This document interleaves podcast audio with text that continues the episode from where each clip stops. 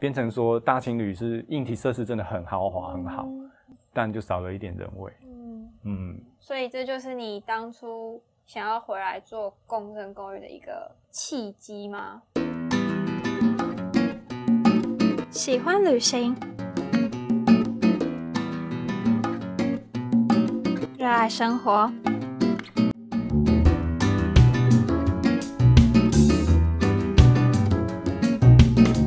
欢迎你来到三层公寓，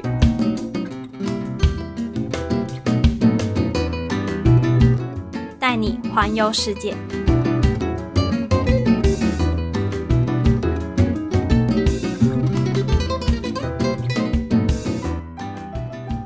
您现在收听的是三层公寓，你今天过得好吗？我是代班公寓 host 安安。三层公寓是一个关于共生公寓的频道，在这个共生公寓里住着来自不同领域、来自不同国家的室友，大家在这个共生空间一起生活。而我，你的公寓 host 安安，将带着你透过他们的故事，环游你没有想象过的世界。如果你是第一次来到三层公寓，可以先订阅我们，这样你就不会错过这些特别的故事了。你知道什么是共生公寓吗？还是你的生活中也跟我们一样有着这些特别的故事呢？欢迎你在 Apple Podcast 的留言区下写下你对于居住空间的想法，或者那些特别的故事，让我知道哦。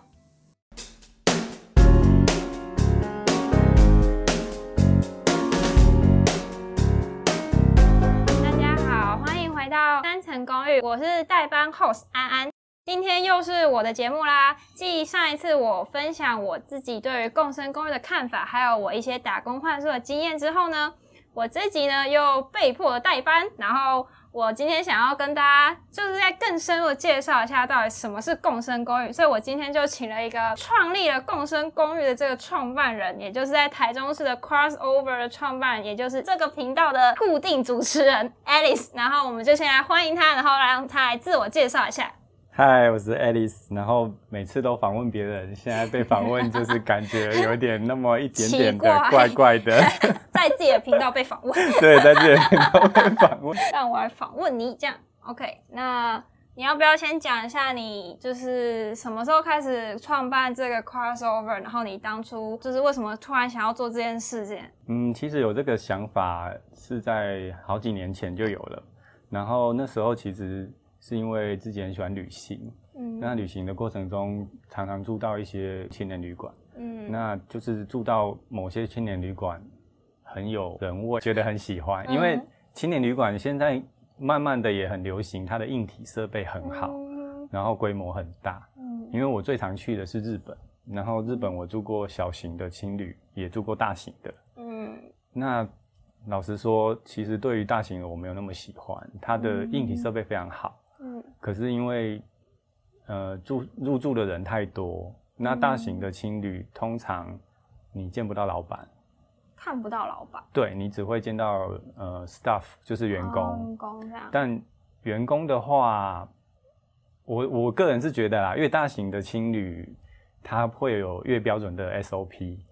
那他的员工不会像小情侣那样跟你完成一片，跟你聊天这样子，就他们就是服务你，对，就是服务你，想要跟你聊天互动，对，可能也没有时间，嗯，那老板也不允许，因为我住过那种情侣有两三百个床位的那种，超大，就是整栋 都是四五层楼都是他们的，嗯，对，那国际旅客很多，所以他们变成有 SOP，嗯，相较之下，我反而比较喜欢小情侣。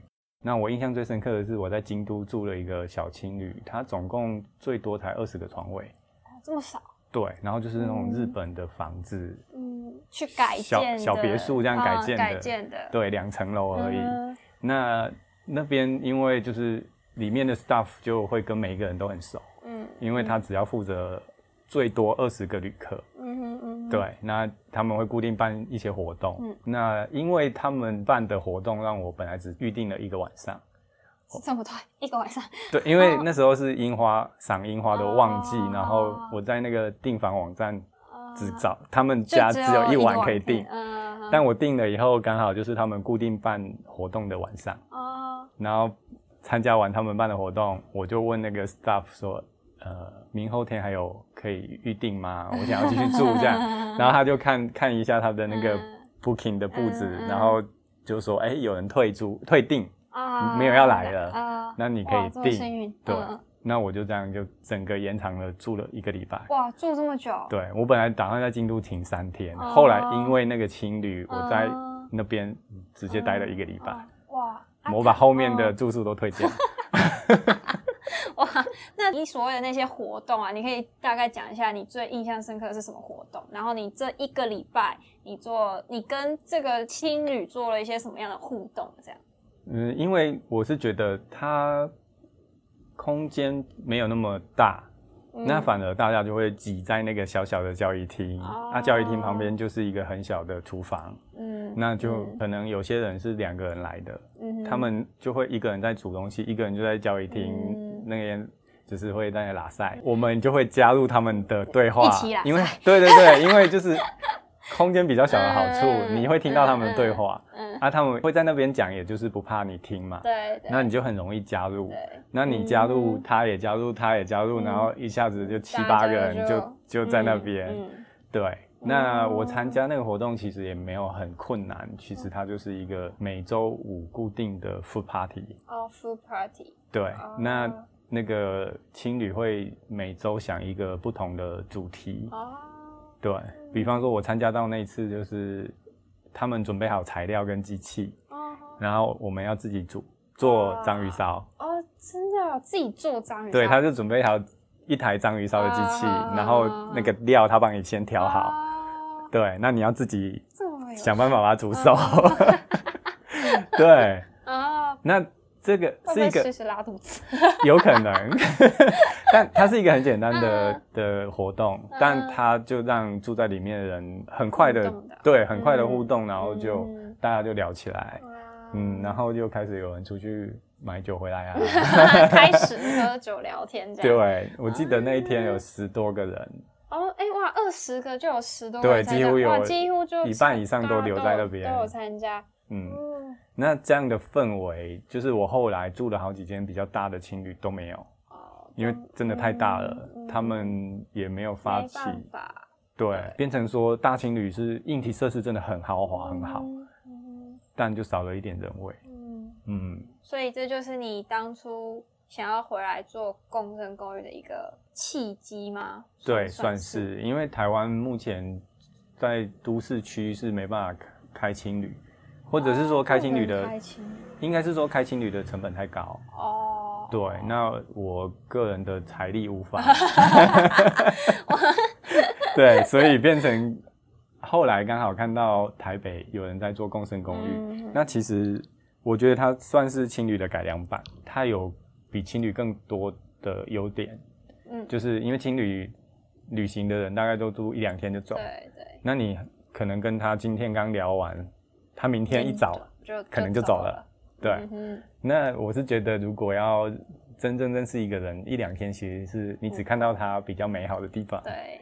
对，还来不及吵架他就走，还来不及吵架就。所以我们旅行中 就比较容易对人留下好的一个记忆点，就是因为都不会。有摩擦，因为来不及摩擦。但是我觉得，那个共生公寓的，我个人觉得优点，就是因为像我们现在 crossover 最短入住是一个月，嗯，那你最少会有一个月的时间去观察、了了解或观察这个室友的生态、生态吗？个性，对他的喜好跟你到底合不合？对，那这个是我觉得共生公寓比青旅。有优势的地方，对，然后他是真正在这边生活一阵子，啊，不是那种旅行的状态，对，对，这个还是不太一样，因为旅行的状态下你会比较轻松，然后就是以玩乐心态，我来跟你，对，每个人都是在玩乐嘛，那当然那个气氛是很开心的，嗯，然后在共生公寓朋友大部分都是来工作的，或者念书的，或者短期实习，嗯，对，所以他真的是要需要在这里生活一阵子的，嗯嗯。所以，这就是你后来决定回来台中，然后做的这件事情。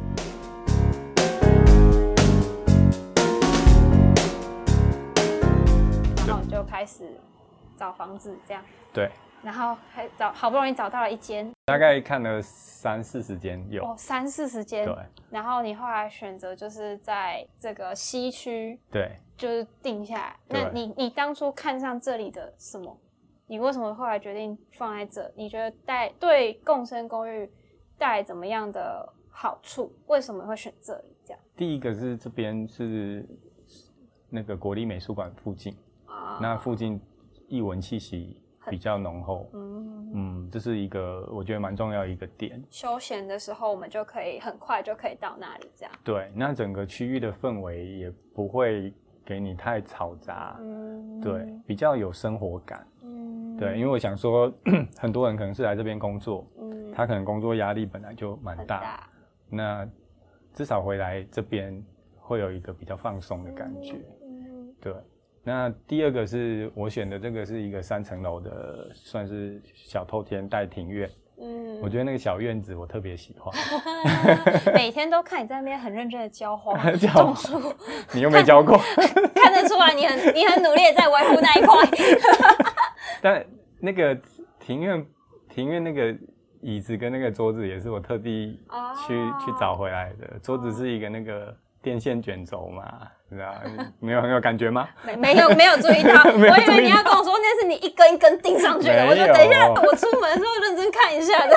没有，那个小桌子是那种电线的轴心。哦，对，很多都会拿那个来当桌子，就是一个艺术感这样。对，OK。然后那个靠着。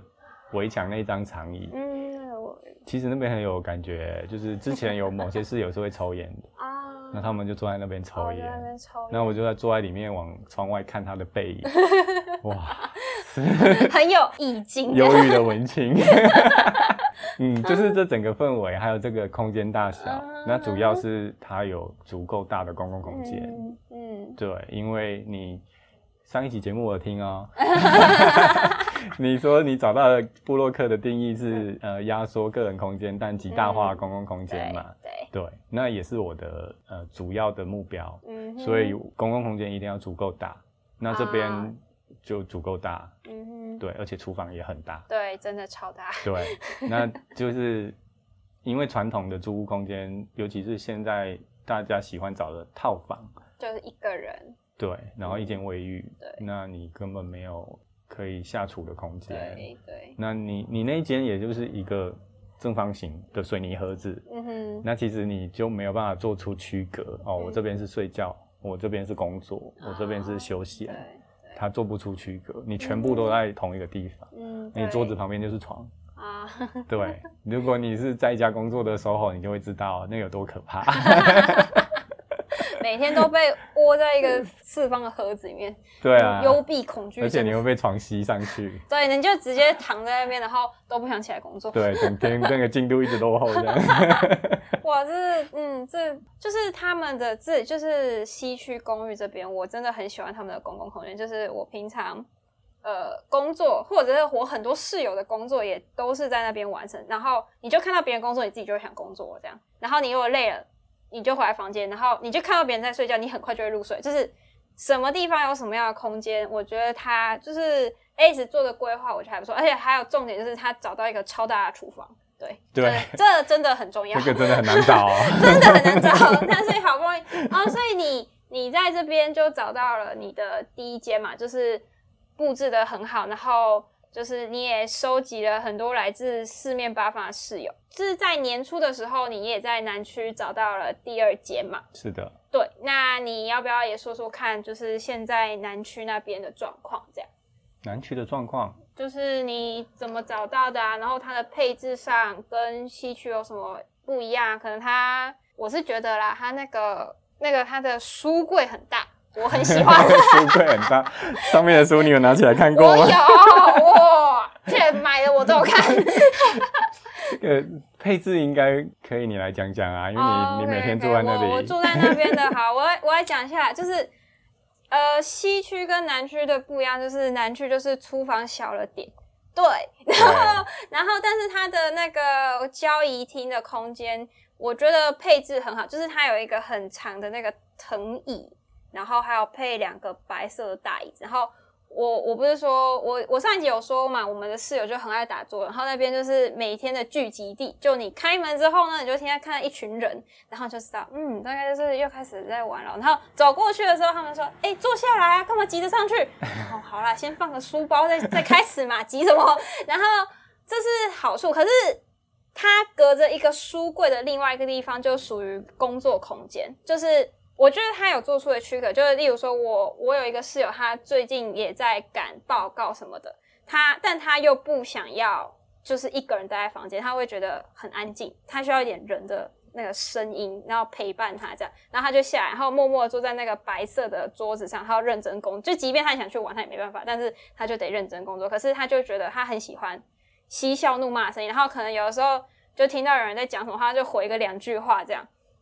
然后就是他有很明确的分隔，该玩乐的玩乐，但工作的也有在工作，这样，这是我觉得南区的一个，我觉得配置上我觉得很还蛮满意的地方。他跟我蛮像的，我在太安静的地方没办法专心啊，对，反而会可能就会睡着，或者是开始胡思乱想，对，思绪反而会跑掉。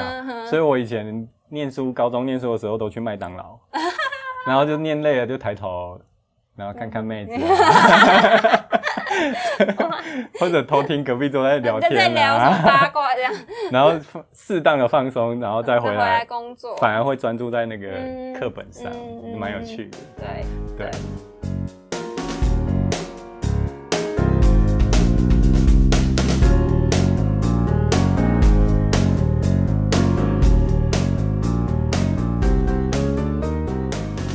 那听说你们现在南区每天都桌游凌晨，都到凌晨，然后就陪那个工作，因为那个工作他压力很大，也是每天都要凌晨，然后我们就会很阿塞说没关系，陪你，我们也打到凌晨，所以就变成说，我是觉得他的格局就是设置的很好，就是不错的地方。对，其实南区现在已经大概达到我那时候对公圣公寓的想象。哦，你你你觉得最好现在是？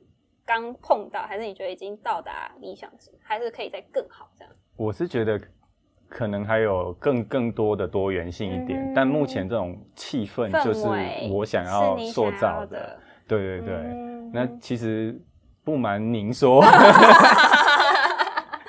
今年四月以前南区没有房客哦，是没有房客。对，因为那个可恶的武汉肺炎，对疫情，对，然后很多活动都那时候都。暂停，嗯，对，所以我们那时候撑的也是蛮辛苦，我们撑了快半年，哇，中间只有一个女生住进来，但她也只住了一个月，她应该想说这么多床位只有她一个人，对然后那时候整真的整栋只有她一个人，还有还有我们的管家就管家，对，就这样孤男寡女，孤男寡女，但还是分两间，没有分两层，分两层，一个在一楼，一个在二楼，对，那他他是他是因为。毕字被那个教授否决，所以变成延毕，然后他在赶他的毕字，他是念影像类的，应该是拍微电影，对，然后他就是住台北，然后要常常下来，变成下来可能也要住个两天，那就很麻烦，所以他刚才就住一个住个一个月，然后就。回来的时候就住这。对对对，那我们有大型空间，我就跟他说，那你们以后开会不用去麦当劳啊，你就直接来来这来这边的客厅开会。对，后面他就真的带了一带了一整批人来开会，也没在 客气的啦，对啊，然后电脑设备都来，然后就在剪片。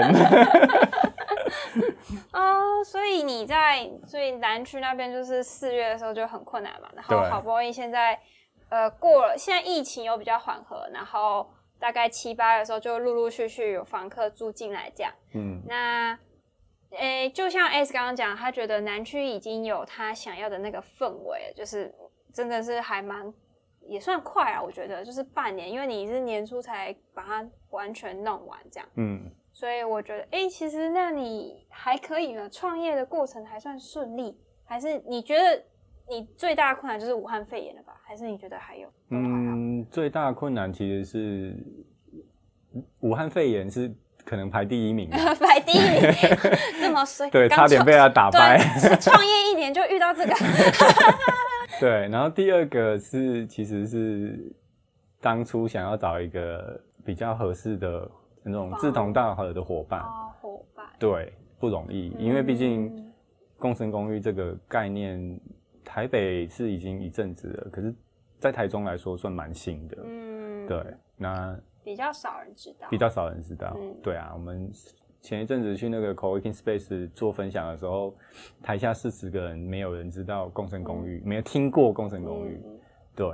所以最大的困难应该是没有很多人知道这件事。对对，所以所以我们现在才会做 podcast 频道，才会分享给大家，才会想要对，是主要是想要把我们在做什么让更多人了解，而不是他们只是想要来租房子。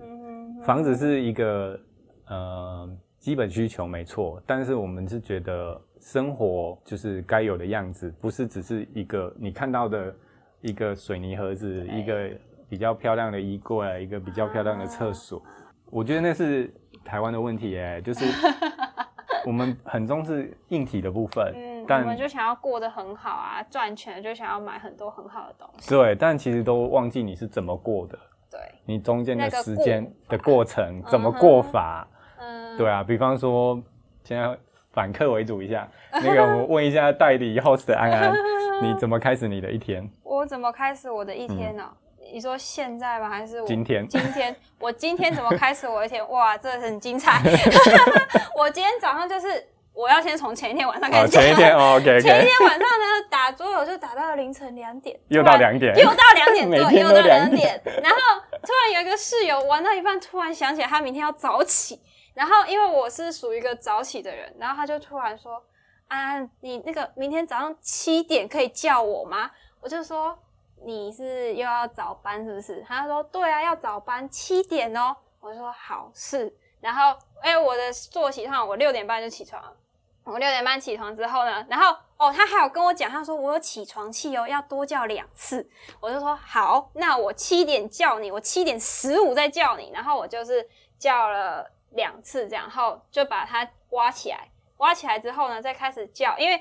呃，我那边的房客有学生，然后现在暑假就是他们不用那么早起床这样，然后通常我就是可能整理一下房屋啊，然后梳理一下，然后大概快八点的时候再去把，哎，想要吃早餐的人类全部都挖起来，我就说，我就一间一间慢慢叫，我说，哎，可以喽，去吃早餐喽，赶快起来，然后就好起来之后呢。所以你的一天是从揪吃早餐开始。对，我的一天就是从揪吃早餐开始，然后每天我们先花个半个小时讨论说今天要走到哪里，我们要吃什么，然后决定好之后，是一群人走出去啊？对，一群人走出去。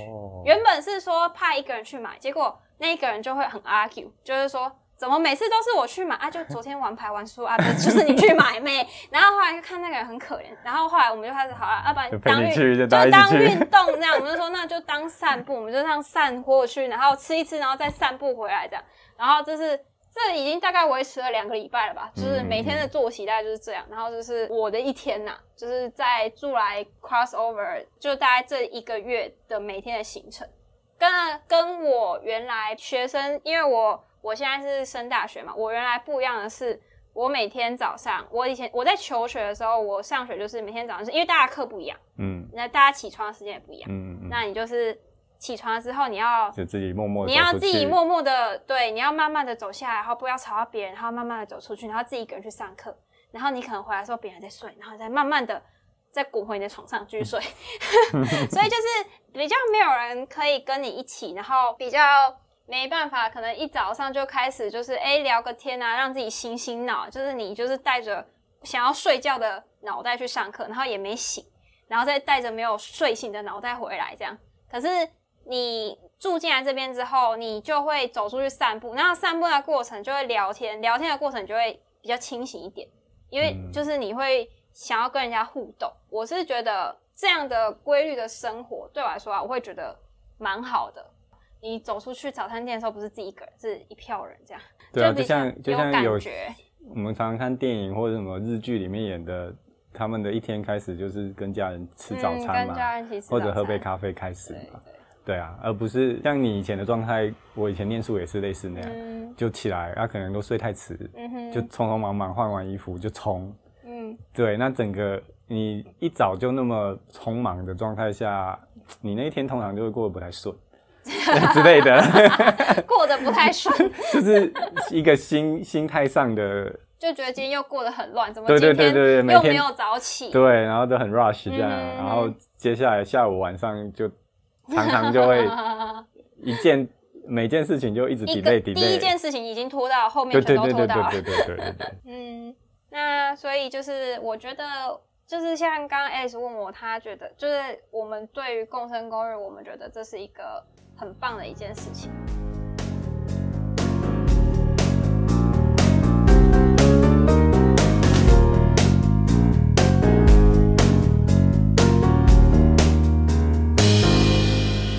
完了 Alice 的分享之后，不知道听众朋友是不是更加了解了什么是共生公寓呢？